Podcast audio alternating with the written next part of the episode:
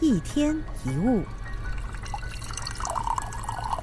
我们常会陷入一种照着所谓成功范本活的迷思，好像到了三十岁应该要有多少的收入，一个幸福的家庭应该长什么样子，一个成功的人生应该具备哪一些因素。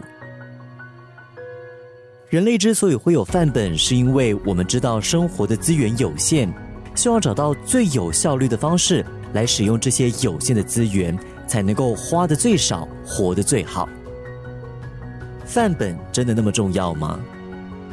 拿葡萄酒做一个例子吧。不同年份会有不同的气候，所以每一年的葡萄都有不一样的味道。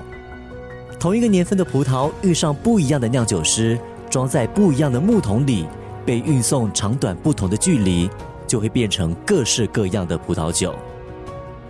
如果这个世界上真的出现了有标准葡萄酒的范本，每一瓶葡萄酒喝起来都跟范本的味道一模一样，那么葡萄酒的价值就会跌到像罐装啤酒、罐装可乐一样的价格，因为它已经不再各有特色、耐人寻味了。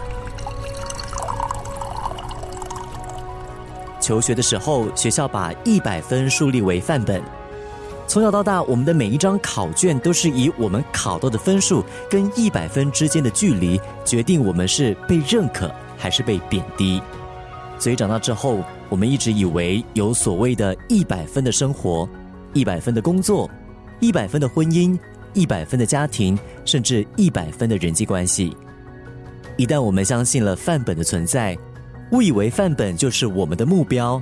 想要活成那个样子才能够放心，那么我们注定一辈子都会对自己很不满。往往为了这个范本，为了所谓的胜负，我们可能会做很多违背内心跟理想的事情，甚至会感到非常的辛苦跟委屈。记得，活着没有标准范本，只有适合我们的剧本。摆脱对范本的迷信跟偏执。